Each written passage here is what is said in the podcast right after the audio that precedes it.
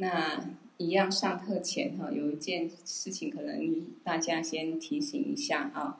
就是我们闻法的时候啊，我们是在听佛法，所以大家尽量第一个把我们的心准备好，就是心要静下来，因为法是甘露啊，法是甘露，我们不是在听一个世俗的一堂课，所以这个这些呢都是佛菩萨的智慧啊，每一句话把它听进去。所以我们心静下来，准备好，那我们这一堂课一个小时或一个多小时，我们心就是在禅定当中，在安住当中，啊、是一种非常的一个啊、一个大的一个享受。因为呢，一天当中啊、每天我们心其实很忙乱，那难得这一个小时，我们把心静下来，好好的听闻这个佛法啊、把它听进去，得到这个法的加持。除了内心得到一个宁静啊安静之外，这个佛法的智慧，我们才能够听进去啊，才不会像法器三过里面讲的“而不住如负气之过”啊。所以我们的环境也准备好。如果我们周围的环境比较吵，你找个安静的地方，好好享受这一堂课啊，好好享受你自己属于你的生命啊，啊属于智慧的啊，不是烦恼的啊这一个钟头。啊，那这样子的话，法才能够入心。那入心之后，我们记在心里面，才有办法。有时候升起烦恼的时候，这些正法就可以对治我们的烦恼。啊，所以闻法时候，我们该注意的，把自己的心准备好。然后再来就是啊，我们也也把环境呢，哈，找一个安静的环境。不管你像在佛堂一样，哈，盘腿坐着，让自己端坐。啊，注意去听，仔细去听啊，或者说，啊，你有个桌子，你准备一个笔记本，有时候听到哪些话不错，记下来啊，这个都帮助我们这一堂课能够真的好好得到这个智慧甘露的加持啊。那我们也同时在等于在修自己的心性啊，让自己迷乱忙乱的心啊，可以有休息的时候啊，有闻思智慧的时候。好，那今天呢，我在嗯。群组里面分享的是恶取的心，好，我顺便再讲一下，这观念很重要。恶取恶取啊，就是能取跟索取。那能取就是我们的心啊，索取就是外境。我们每天都在恶取啊，而且恶取的执着。比如说今天里面发生很多事情，我们会看到啊，这个外面的境，这个世界，或者有很多感受，喜欢不喜欢，就是恶取执着的心。因为我们的心啊是能够觉知一切的，可是我们从无始劫来，我们自己每个人内心都有一个执着的念头，也就是说贪嗔痴慢疑的习气我们是有的，所以这个执着的念头呢，看到外境啊，你喜欢或不喜欢的时候，你去索取这个境的时候，就特别有感受。啊，不管小小的感受或强烈的感受。啊，好比我说的，看到美食最喜欢吃的，哦、就自己呢就口水就生出来了。那这个也是没有去变有的，那就是执着的时候，它就会显现一切。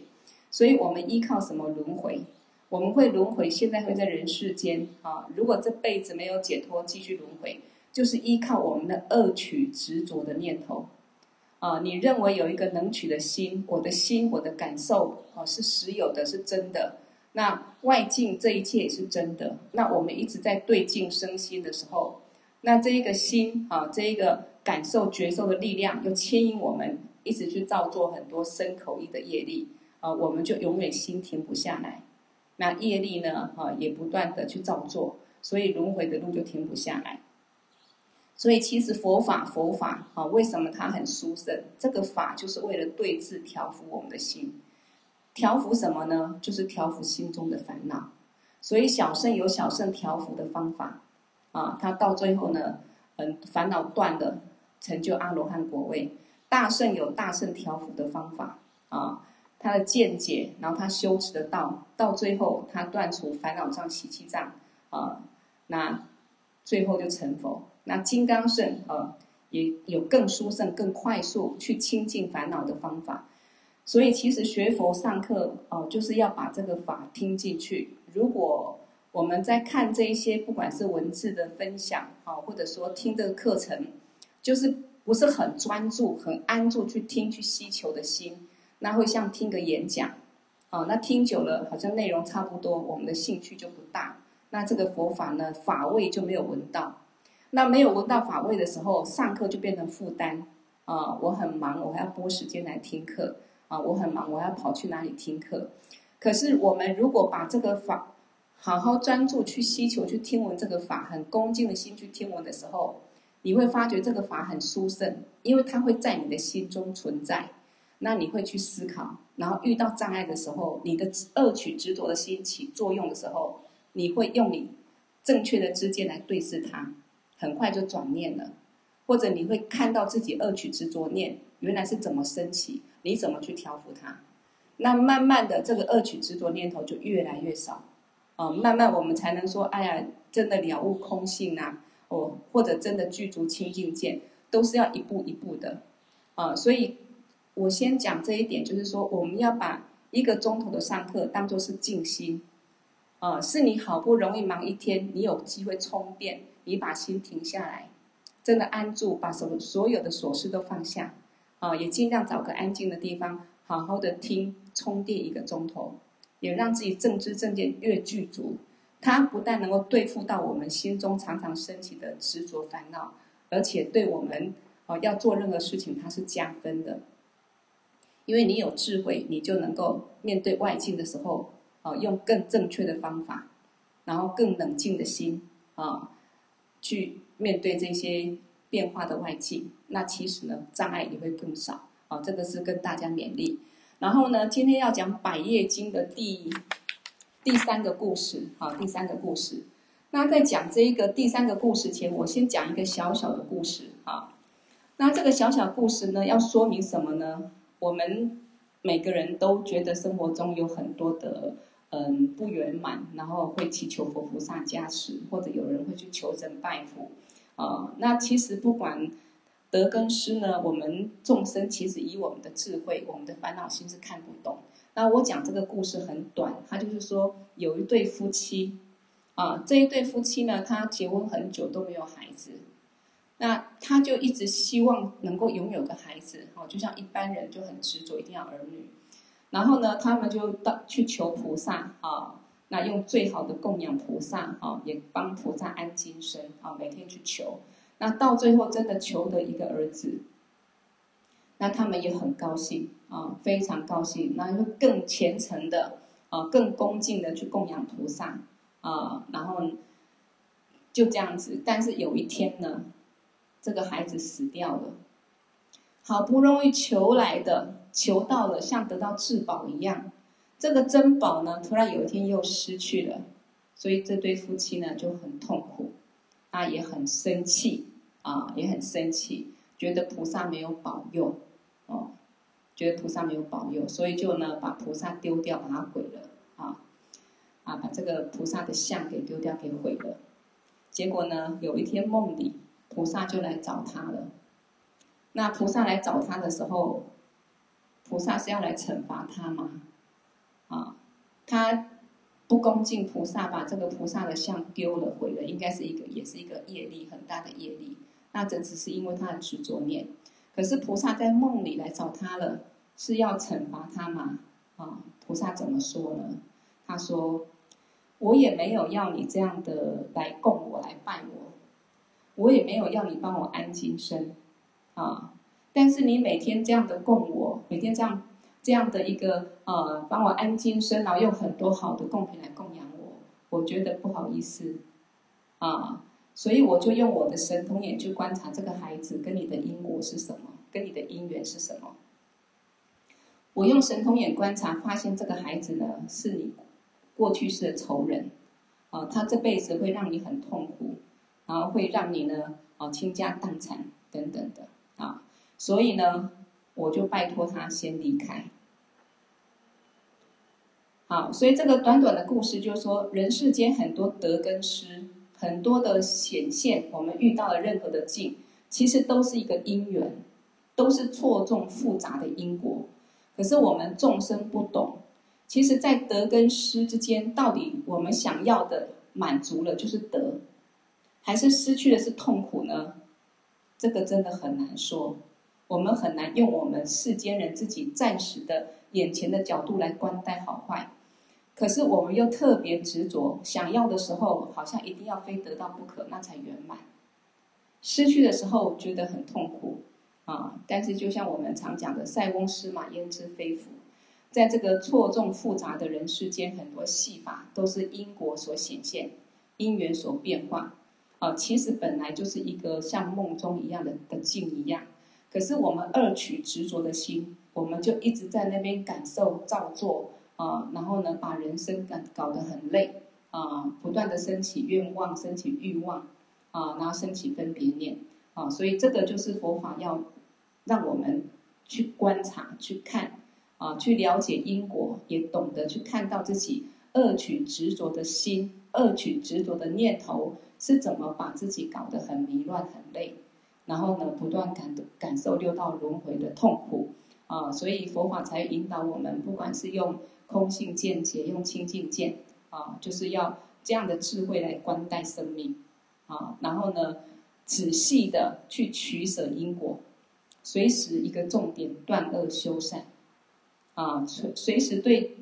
暂时眼前不管好坏得失，我们把它当做是一个暂时的因缘。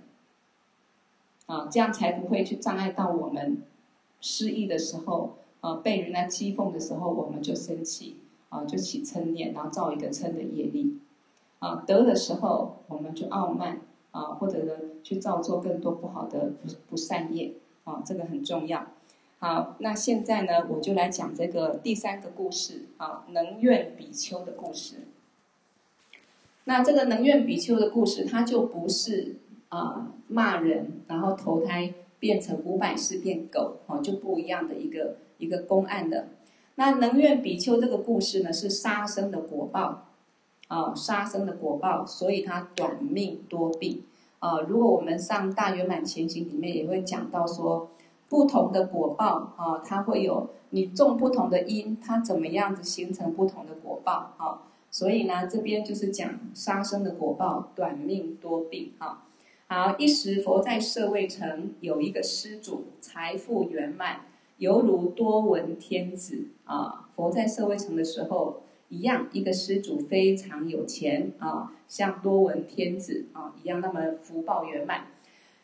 他有一个儿子，娶老婆啊，那娶了老婆之后呢，一起住，过着非常幸福快乐的日子。可是美中不足的是啊，他这个儿媳妇呢。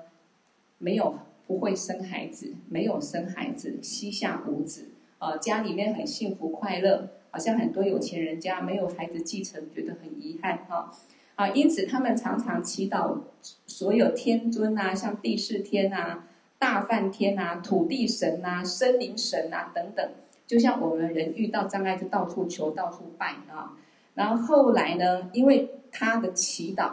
他的愿望跟其他因缘和合。啊，他的老婆啊，就是这个施主的媳妇，终于怀孕了啊，终于怀孕了。好，那她非常高兴的跟她老公说：“我已经怀有身孕了，而且右边哈、哦、比较重啊，右边比较重，可能会生个男孩子。那同时呢，这个妻子呢就发愿说，希望我的孩子将来能够孝顺父母亲，而且能够修持善法。”对整个家族啊，以及自己的种姓，能够有很大的利益啊，这是一般人的愿望嘛啊，我的孩子生出来，希望他能够孝顺父母。然后呢，但是有一个可能，我们一般父母不会这样去去发愿的。一个除了孝顺父母，他希望他的孩子能够修持善法啊。能够不要造恶业，能够修善，能够利益他人，哎，这个愿望就很好啊。然后呢，对整个家族跟对自己都有很大的帮助啊。那至少呢，一个小小的一个发心愿望了哈。好，听到这些之后呢，大施主的儿子也很高兴，因为他终于要个孩子了啊。为了保养妻子的身体，让他身心都很舒服啊，胎教嘛，胎教要好。他特地的在自己的房子上面替他盖了一座宫殿啊，我们觉得很不可思议哈。可能怀孕的时候没这么幸福好，那宫内呢，冷暖适宜，设备齐全，还有五味的饮食啊、动听的音乐，非常舒服，简单，简直是真的非常好的胎教的环境哈。好，那因为这个施主呢，嗯，是个非常有钱的人，所以他儿媳呢也能够享用这样的生活，那就是他们的福报了哈。所以有没有发现，为什么他们会投胎当有钱人？啊，你看他媳妇的愿望，希望儿子孝顺父母，然后能够修持善法。他有这样的心，那表示他过去也有这种好的习气。那当然这辈子呢，就显现这样的一个呃有福报的顺缘。好，一切佛菩萨啊，具有啊恶智慧啊跟无量的功德，也就是说，所有佛菩萨他们的智慧跟功德是无量的，时刻呢。都在虚空观照所有众生的快乐跟痛苦，啊，我们每天在生活当中，其实诸佛菩萨啊，他没有不了知我们的内心想什么啊，我们的嗯内心的修为或者说我们的愿望啊，我们的苦乐因果都很清楚哈，所以呢，就像大海离开波浪啊，佛对众生的慈悲心也不会离开。那一些圣者成就阿罗汉果位的圣者，他也是二六时中，就是二十四小时，随时都在关照众生。所以这个时候呢，阿那律啊尊者就用他的声闻眼啊，他已经证得这个罗汉果位啊，他有神通眼，然后观察呢啊，一位最后有的已经投胎到施主家中了。好，先看这个阿那。阿那律是谁？阿那律是释迦牟尼佛的十大弟子之一。他曾经释迦牟尼佛在传法的时候，他都在睡觉，结果被这个佛骂啊。那被佛陀骂了之后呢，啊，他就很认真，从此呢就都不睡觉，结果眼睛就瞎掉了啊，就坏掉了。但是因为他非常精进修行，所以他开了心眼，开了天眼，所以成为这个佛的弟子里面天眼第一的哈。啊，那这阿那律他观察到说，哎，有一个最后有的的人已经投胎到施主家。什么叫最后有？就是这一些呃，比如说声闻独觉小圣，他修成就阿罗汉果位之后，已经得到无余的涅槃，他已经断尽烦恼，所以他不会再轮回。也就是说，这辈子是他最后一次的身体。好比我们现在认真的呃跟着法王文师修行，那我们这辈子如果证悟解脱了，不再轮回了，我们这辈子也是最后有最后一个身体。呃，无始劫来我们已经不晓得呃在六道中轮回换过多少身体了，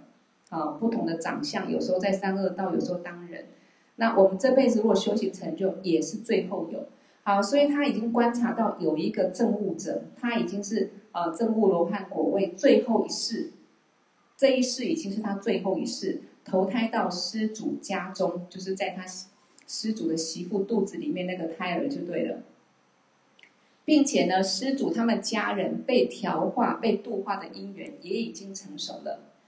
然后尊者同时又观察到，应该是声闻调化，而且是由他亲自去。所以呢，他就亲自到这个施主家，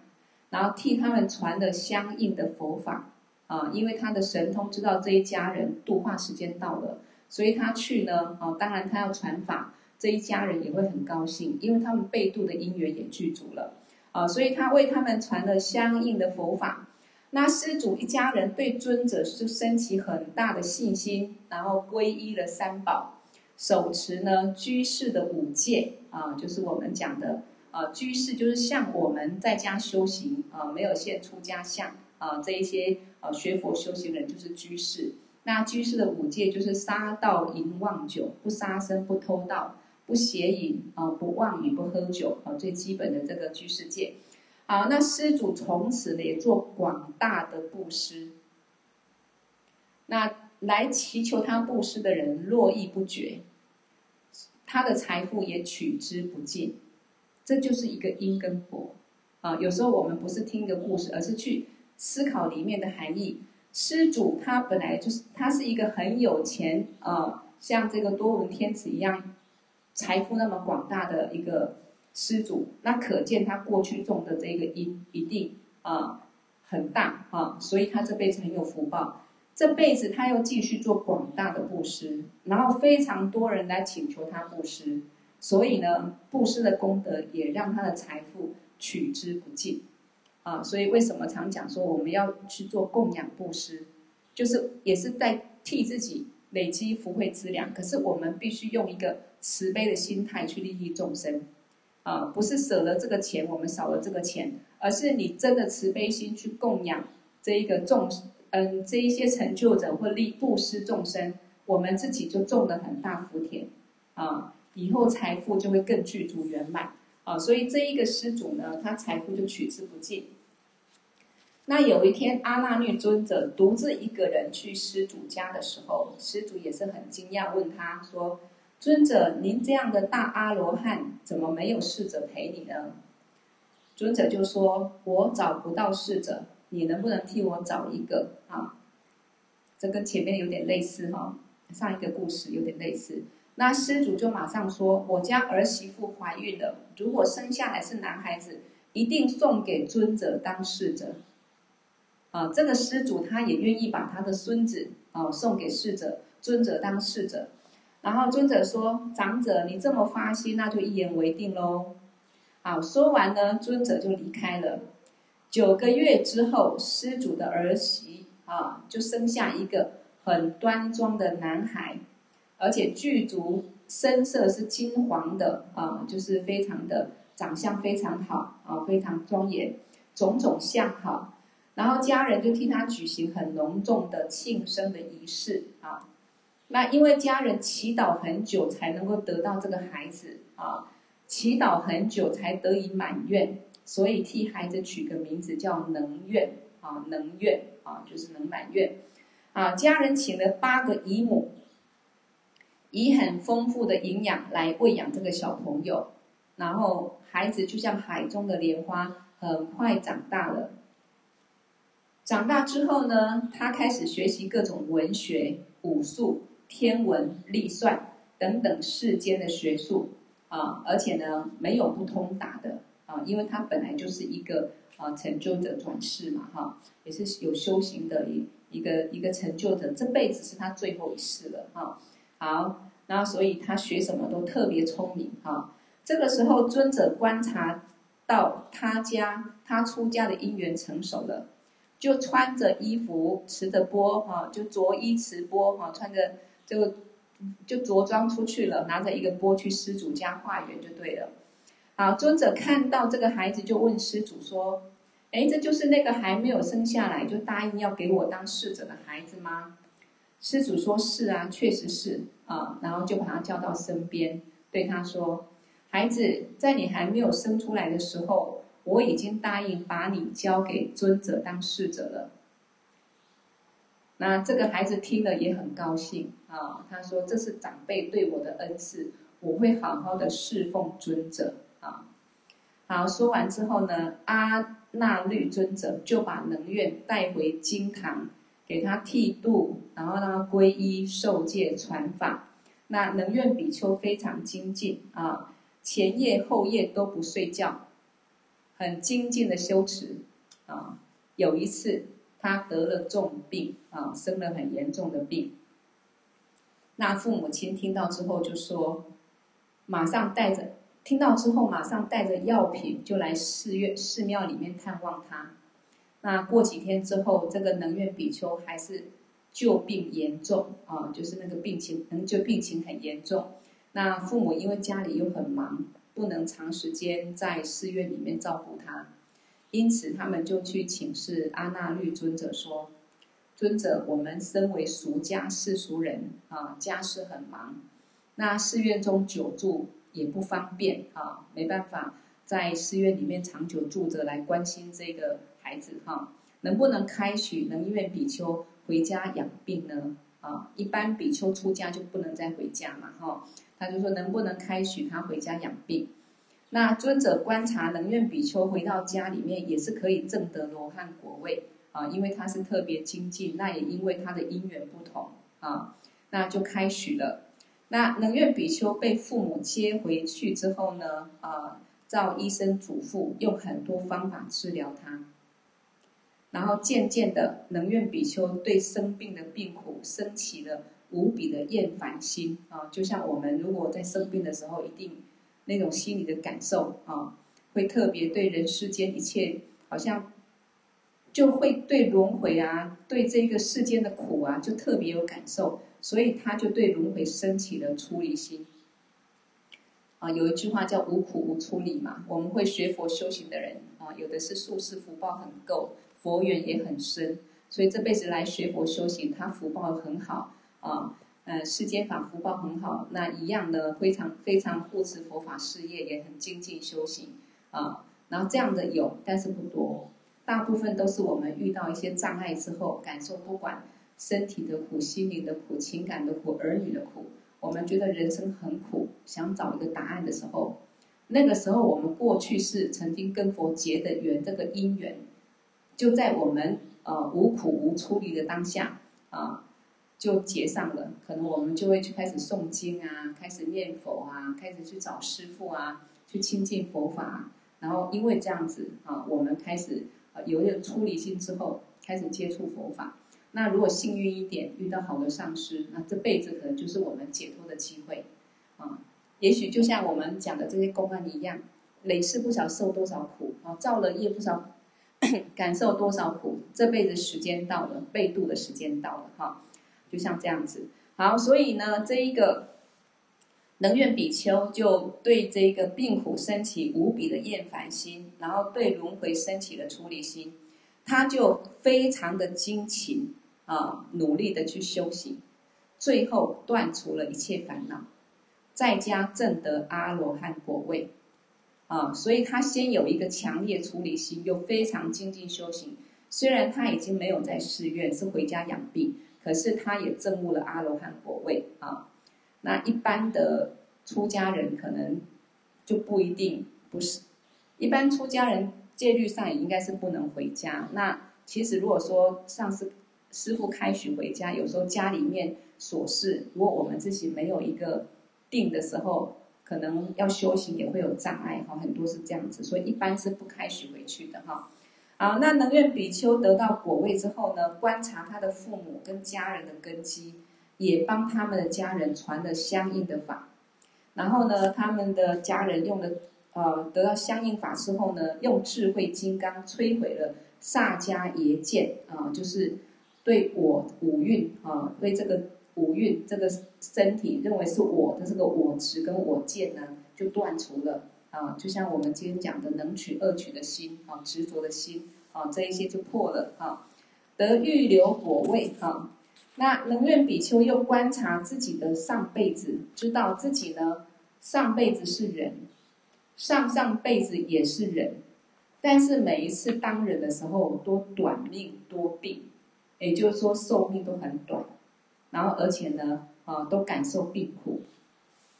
哦，在当今社会也是有很多小孩子生出来之后，哦，然后呢，一直都是在病苦缠身，然后很早就离开人世间，也是有的哈。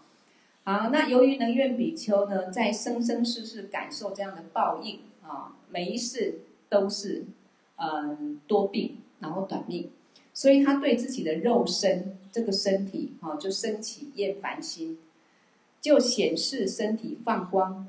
出水、出火跟闪电等种种神变。啊，因为他已经证得这个阿罗汉果位了，有有神通哈，啊，就示现这个神变，最后他就去入无余涅槃，最后他就去入涅槃了。啊，也就是死了，然后呢，还要不要再投胎？不用了。啊，因为他已经证得果位了。啊，他已经断尽烦恼，这个。声闻独觉修持成就阿罗汉果位啊，他为什么可以解脱轮回？就是断尽烦恼障啊。那我们说阿罗汉还没有成佛，等一下，我这个麦克风没电。我们说这个这个小圣阿罗汉他解脱轮回，可是他没有成佛啊，因为他只有断烦恼障，但是没有断除习气障啊。我们说成佛必须断除二障，就是烦恼障跟习气障啊。所以，但是呢，这一个这个阿罗汉断尽这一个啊烦恼障，所以他不用再轮回啊，不用再轮回，所以最后一世啊，这是他最后一世就对了哈。好，然后涅槃之后呢，他的父母用白色、黄色、红色、蓝色四种颜色的布把他的遗体包起来，准备抬到这个狮陀林去的时候，那众人呢怎么抬都抬不动啊，都抬不动这个遗体，就到阿那律尊者那边请示啊。那尊者觉得说，也许能愿比丘前世有什么愿力啊？没有达成，没有完成，所以尸体抬不动啊，就去请教释迦牟尼佛啊。那世世尊就说哈、他就跟释迦就请问这个世尊释迦牟尼佛说，能愿比丘在家中圆寂了，可是大家都抬不动他的遗体。世尊就告诉所有比丘说，这个罗汉比丘呢，他已经在家中圆寂了。所有的比丘呢，应该去供养他的遗体。我跟你们一起去啊，所以释迦牟尼佛就跟这些比丘一起去供养他的遗体。然后世尊呢，释迦牟尼佛就率了众比丘一起前往。那这个众生祖母听到这个事情之后啊，也带着五百个比丘尼啊，一同去啊供养这个遗体啊。同时呢，几孤独长者啊，也带很多的优婆塞、优婆夷啊，去请求释迦牟尼佛啊，呃，由他们将能愿比丘的遗体抬到狮陀林去。这个优婆塞、优婆夷就是啊居士，像我们男的居士哈，优婆塞、优婆夷就是女的居士哈，居士哈，好，他们也跟着去了哈。好，那这个世尊就答应了哈。那他们就把遗体抬到狮陀林之后，四众的弟子在遗体前发愿啊，然后呢，用各种花香啊去供养啊，供养这个嗯比丘哈，这个能愿比丘啊，最后把遗体火化了，并且为能愿比丘造了遗塔。好，讲到这里，所以其实我们一般人都很。世俗人一定很害怕死亡，啊！可是如果死亡是必然的，如果我们这辈子修行成就啊，那死亡的时候哦，不管说火化啦，或或做怎么样的一个啊遗体的处置，其实这对我们来说是没有任何的一个呃障碍，或者说像世俗人害怕、恐惧啊、哀伤啊啊，因为他修行成就了，所以你看释迦牟尼佛啊很多比丘、比丘尼啊，这个。啊，还有居士、优婆塞、优婆夷都去供养他，啊，他就变成一个很很殊胜的啊，很殊胜的一件事情哈。而且他死后就解脱了嘛，哈，不会再轮回啊。所以其实生死不可怕啊，轮回比较可怕哈。好，那这个。好，这个当下呢，这个时候呢，释迦呃，释迦牟尼佛替四众弟子也传了无上甚深的妙法。等待传法圆满之后呢，这比丘们就问这个释迦牟尼佛，他说：“世尊，请问能愿比丘他到底过去是造了什么的业？这辈子在富贵之家，却受短命多病的业报？也就是说，哎，他到底过去造什么业啊？”那为什么他能第一个能出生在有钱人的家里面？可是呢，虽然是有钱人的家里，可是他又短命多病，有没有享受到有钱人家的快乐、幸福、福报？好像也没有，因为他一直在生病嘛，对不对？啊，那因为生病让他身体出离心啊。好，那释迦牟尼佛就说：“诸比丘，能愿比丘前世所造的业。”不论是善的或恶的，他的业果都不会成熟在外境上，啊，不会成熟在外境的地水火风，一定成熟在自己的戒运啊上面。运就是我们的五运嘛，啊，然后眼耳鼻舌身哈五运，然后戒就是所谓的呃十八界，五运十二处十八界哈，那。意思就是说，所有善的业、恶的业，它怎么成熟？成熟在我们的心上。所以这一点就可以呼应到我今天讲的：为什么学佛一直要我们断除恶取的执着，断除我们一个能取的心，要证悟它是假的、无实有，那你才不会被这个心的觉受啊所绑然后呢，一直升起很多的烦恼造作。那外境呢，也是无实有。那当你的心能够断除恶取，能够了悟空性的时候，你空性的智慧上面会不会升起一些轮回的迷乱的境？不会。我们为什么会轮回？当我们有恶取执着的心的时候，我们的心有贪嗔痴慢疑五毒烦恼的时候，这个因果业果才会成成熟。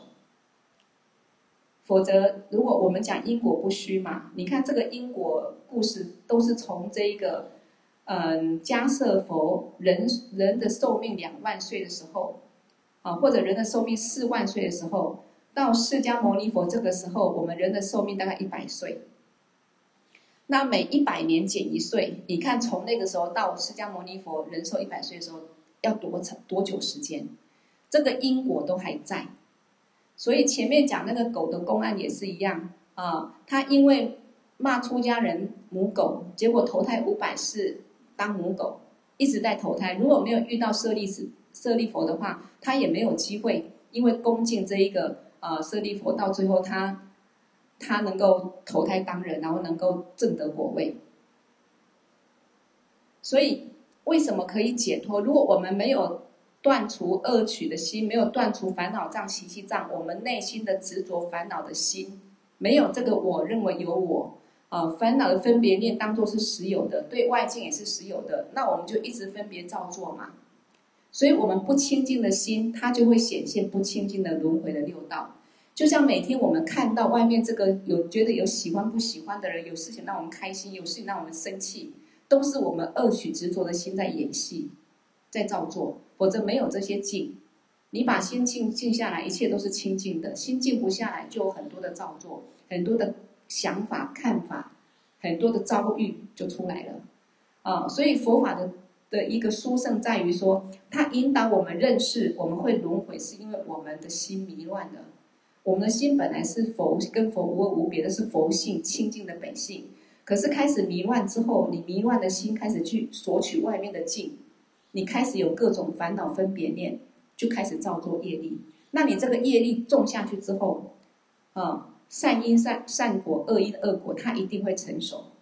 在你没有解脱之前，你恶取迷乱心的时候，轮回是会显现的。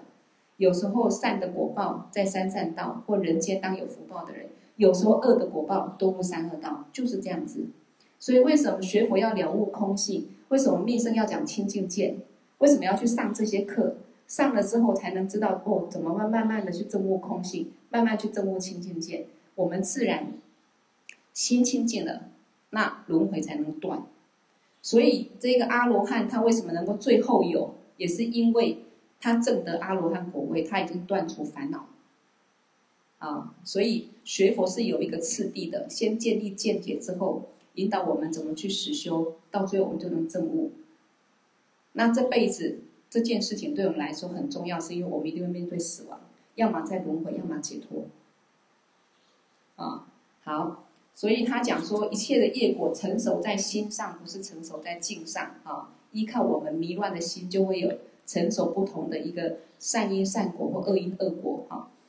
好，那。这一个重经百千劫所作业不亡，因缘聚合时果报还自受。哦，这一句话每一次都会讲一遍。不管经过百劫千劫多长远的时间，你我们所造作的业力它不会消失。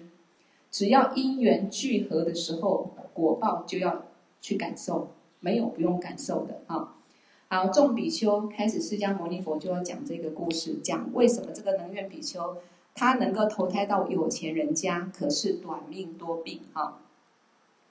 他说，曾在贤劫人寿四万岁的时候更早啊，之前那个是两万岁，现在是四万岁的时候，有一个国王啊。那在这个国王的聚乐王宫前面呢，住了一个大臣啊，住了一个大臣。那大臣有两个儿子。大儿子因为对轮回中的众生的生老病死生起厌离心啊，也就是看到他虽然是这个国王的孩子啊，大臣的儿子了哈，但是他看到众生的生老病死，就像释迦牟尼佛是王子啊，父亲给他一个极大的享受，也娶了美女。可是他出了王宫，看到众生摆脱不了生老病死的痛苦，他就觉悟了嘛。同样的，这个大儿子也是一样，所以他升起厌离心，不要再轮回了啊，就去森林里面进修三十七道品啊，然后一些殊胜的妙法，后来就证得无上正等觉，就成佛了啊，成佛了啊，然后呢，替众生转法轮啊，就传法给众生，他就是贤劫中的第一尊佛。贤劫，我们现在这个时间时空是贤劫，贤劫会有一千尊佛来到人世间，释迦牟尼佛是第四尊，我们是在贤劫啊，千佛里面，释迦牟尼佛的教法下啊学佛，然后第一尊佛就是这一个居留训佛啊，居留训佛，就是这个大臣的大儿子哈，那小儿子跟大儿子就不一样了，从小就行为放荡，喜欢杀生。邪淫等恶行，为什么同样父母生的孩子不同？啊，我们有时候觉得好像不可思议，有时候对孩子祈求也觉得说，你为什么不能像哥哥，不能像姐姐，或你不能像弟弟一样吗？啊，有时候我们这个不了解因缘的执着心，就会啊，去去做做了很多嗯、不是那么的智慧的一个行为，结果可能没有帮助到孩子，反而伤伤害到孩子哈。因为不同的因缘嘛，啊，缘起缘灭，有时候一个家庭其实也是过去是某些善缘和恶缘的相聚，啊，所以人家讲说夫妻是缘，善缘恶缘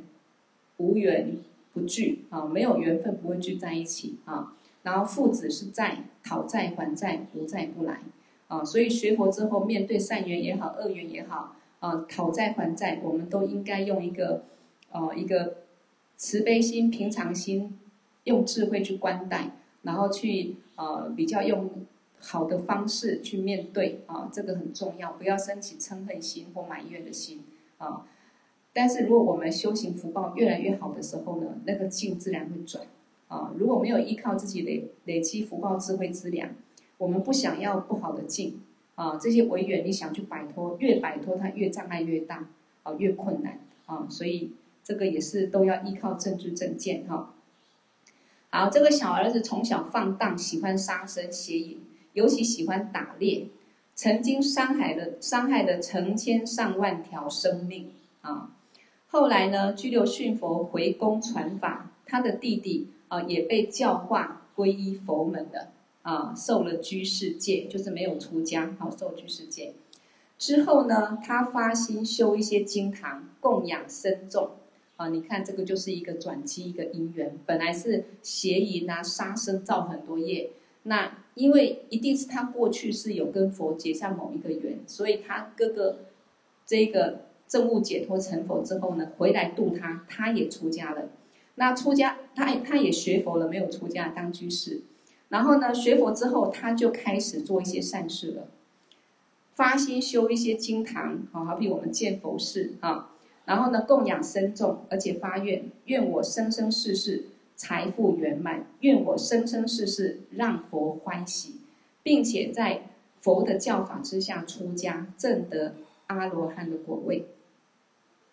啊，他发这样一个善愿，然后他要发愿的，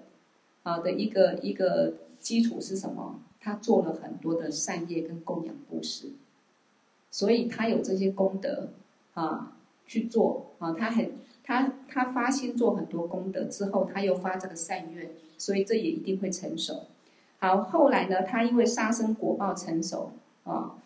无论投胎到哪一道，都是短命多病。不管在六道哪一道啊，他到哪里去都是短命多病。这是因为他杀生的业力，因果不虚嘛，还是存在。又因为他供养僧众跟修建经堂的功德。使他生生世世财富圆满，所以不管他投胎在哪里，他都是在一个有福报、哈财富圆满的家庭，自己非常有钱。然后呢，而且他又能够接受到佛的教言，这是因为他啊、做了很多功德之后，他发这样的善愿啊，所以也给我们一个启示：我们难得人生宝，身口意学佛之后，一定要修善啊，不管内心所想、嘴巴所讲的话。啊，我们所做事情尽量就是去修善，然后呢，多做一些供养布施、护持佛法事业，因为佛法是利益众生解脱，所以对众生利益是最大最根本，所以我们去发心去护持，我们也在累积广大福报啊，然后多闻法啊，也可以做法的供养，那这些都是我们以后解脱的资粮啊。好，那所以呢，这一个众比丘就又问了，他说：“师师尊。”那用什么因缘，能愿比丘的遗体我们都抬不动呢？世尊就说，在贤劫人寿两万岁的时候，人天导师如来正等觉迦叶佛出世，印度鹿野苑呢有一个施主生了一个孩子，这个孩子出家之后得到罗汉的果位，去入涅槃。那这个孩子的上师就是现在的能愿比丘。好，我们先先现在先回到时间上哈。刚才是人寿四万岁的时候，是第一个佛居留逊佛的时候啊。这个能愿比丘那个时候当一个大臣的小儿子啊，杀生嘛。那后来哥哥成佛之后回来度他，呃，他就开始呃修善，然后供养布施嘛。那现在呢，他问释迦牟尼佛，为什么能愿比丘尸体抬不动的时候，他讲又是。变成在迦叶佛人寿两万岁的时候，可见这个轮回的路上是多么的漫长。我们也是无始劫来，不知道轮回好多久多久时间，我们没办法去哦去算计，所以叫无始劫来，没办法去算计从什么时候开始。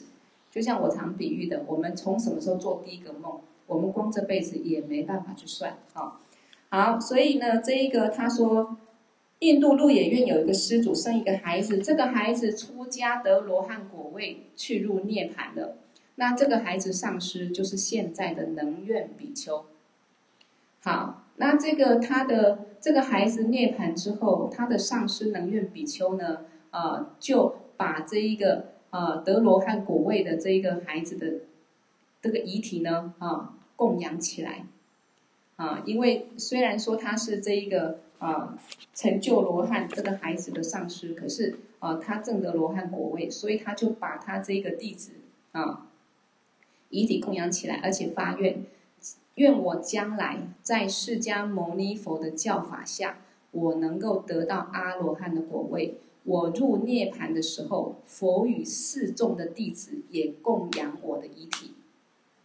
他曾经发这个愿，在迦叶佛的时候啊。他抬这个他的这个孩子的呃正德果位的这个孩子的遗体的时候，供养他，而且发这个愿哈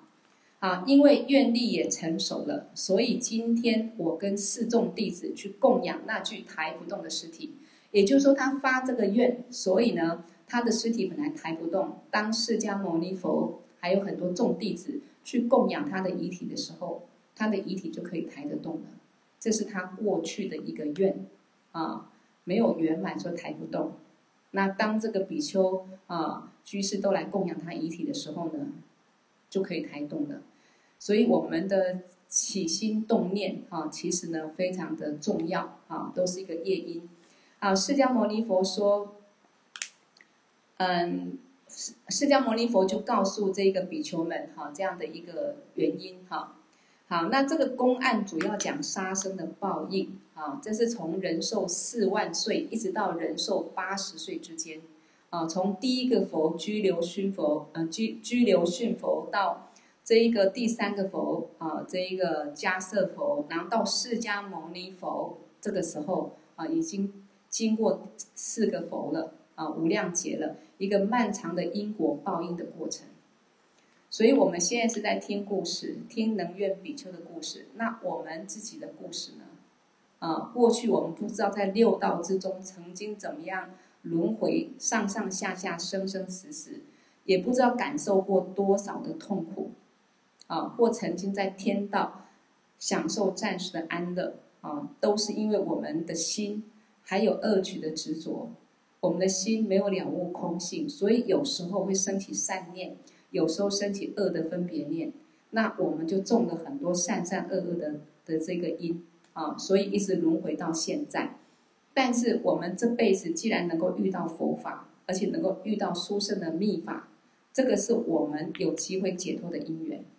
如果我们对上师升起一个很恭敬的心，对这些法能够去希求，像吃甘露一样，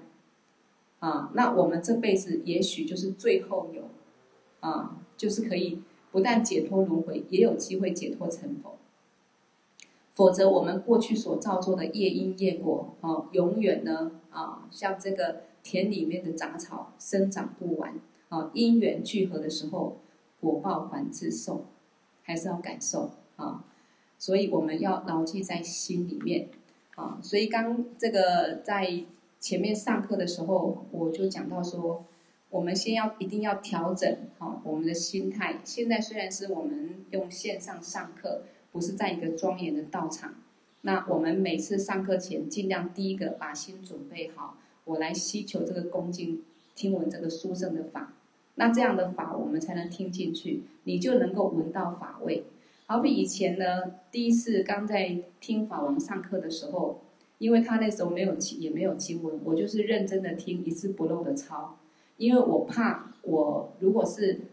写重点，那会断章取义。下课之后，我要重新看，没办法完整了解这个佛法的真正完全的内容含义是什么，没有机会去看去思考，所以我就把它一字不漏的抄。那回来因为抄得很乱，我必须很快速利用没上课的时间，再把它一字不漏的去整理。那当整理的时候，我就发现这个法太殊胜了，那我就闻到法味，我就很感动，很感恩上师。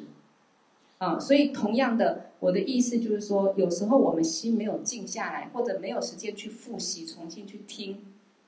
的时候，我们内心听到法，好像都差不多是这样子。这些甘露，其实就像我们每天吃白米饭，我们不会觉得白米饭每天吃很厌烦，因为知道要依靠它，我们才能活下去。啊，吃饭吃面就是这些东西，我们要依靠它才活下去。那佛法就像智慧甘露，很多重点你会一直重复听到一个重点，就是了悟空性、菩提心调啊、调伏自心等等等。那其实这一些不是我们听了之后，它就留在我们心中，它会漏掉。因为上课一个钟头听了出去之后，开始世间的烦恼，开始各种外境的一个一个迷乱。我们的习气本来就一直在着这个境，你根本没办法清净你的心。遇到障碍的时候，你也没有法可以对治。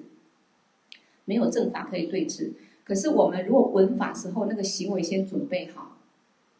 我这一个钟头就是属于我自己生命，我要好好来希求这个解脱的法。你静下来把它听进去。所以呢，周遭环境你也观想，你就在佛堂上课。我所在地方就是一个插图啊，尽量呢啊不要吵吵闹闹，边听边一下做这个做那个。这个时候可能我们听到法是一些文字流过去，听久就觉得没有什么。啊，所以有些人听得很感动，觉得很殊胜；有些人可能觉得说，哎，佛法好像都一样啊。那就是看我们自己用什么样心来需求。这些法非常殊胜，因为我们都还在轮回，我们也充满各种烦恼障碍，这个都跟我们的心有关系，跟我们没有正知正见有关系。那佛法的正知正见，一部经论，慢慢慢慢的有次第，很完整的讲完。所有佛法的重点，佛经重点都在里头，啊，所以今天讲这个百业经啊，我们也可以晚上睡觉的时候想一想，我怎么轮回到这个人世间的？我以前啊，曾经轮回当什么？那我的现这辈子有哪些习气、个性不是很好？我要去调伏的啊，那我是不是应该好好希求正法？这辈子要解脱，否则轮回的路那么辛苦啊。漫漫漫漫长夜啊，无尽的轮回，无尽的梦啊，所以我们就用这样的一个思维啊，来希求这个正法，来好好上课啊。难得能够密集上课，也等到疫情结束之后，佛堂开始上课，也不见得啊能够每天七点半我们在这里相会啊。所以我们就互相鼓励啊，然后大家认真一点。如果课没有听得很清楚，有空就打开再听一听啊。这些法都很殊胜。好，那我们现在呢，就功德回向哈。过去佛、现在佛、未来佛所有成就功德，以及我们今天上课的功德，一起回向众生，都能获得究竟圆满的菩提佛果而回向。给我第一六度大，颂觉三摩主教念。卓瓦吉将马律巴迭伊萨拉归法修。唵，变者萨埵萨玛雅玛努巴拉雅，变者萨埵德努巴提禅则卓美巴瓦，速多卡优美巴瓦，速多卡优美巴瓦，阿努拉多美巴瓦，萨瓦西提玛美布拉雅扎。萨瓦伽玛苏扎美，只当西瑞亚咕噜吽，哈哈哈哈吼，班嘎问，萨瓦达他嘎达变则玛美本扎变兹巴哇玛哈萨玛亚萨多啊，唵变则萨多萨玛亚玛努巴拉雅，变则萨多德耨巴提禅则卓美巴哇，速多卡优美巴哇，速多卡优美巴哇。阿努拉多美巴哇，萨瓦西提玛美布拉雅扎，萨瓦嘎玛苏扎梅，只当西瑞亚咕噜吽，哈哈哈哈吼，班嘎问，萨瓦达他嘎达变则玛美文章，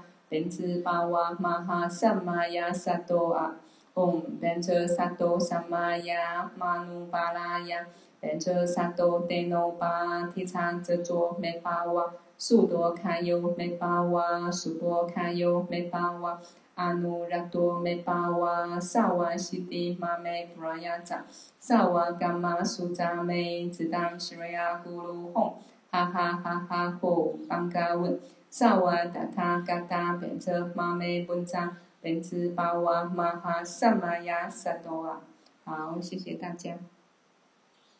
好，请记得留言。明天上那个大圆满前行。